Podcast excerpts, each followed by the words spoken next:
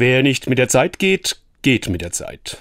Okay, für den Satz sind 5 Euro ins Phrasenschwein fällig. Wer sich mit dem Zeitgeist verheiratet, ist bald verwitwet. Nochmal 5 Euro. Obwohl, irgendwie sind ja beide Sätze richtig. Wer krampfhaft an Vergangenem festhält, nicht offen ist für Neues, hat keine Zukunft.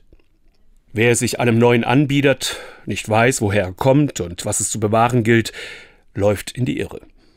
Als vor über 500 Jahren der Theologieprofessor Martin Luther seine 95 Thesen an die Tür der Schlosskirche zu Wittenberg nagelte, da ging es ihm genau darum. Notwendige Veränderungen der Kirche, um zu bewahren, was nicht verloren gehen darf, dass Gott mich annimmt. Das kann ich nicht kaufen oder mir sonst wie verdienen, muss ich auch nicht. Das tut Gott allein aus Gnade. Unsere Zeit erstickt an einem Mangel an Gnade gnadenlose Kriege, gnadenloser Terror, gnadenloses Leute niedermachen in den sozialen Netzwerken, gnadenloser Hass.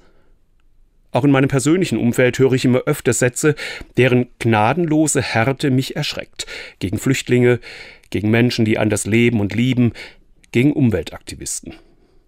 Natürlich kann man in diesen und anderen Fragen verschiedene Positionen vertreten, nur, und das ist mein Gebet an diesem Reformationstag, Bitte, bitte niemals gnadenlos sein. Gott ist es auch nicht.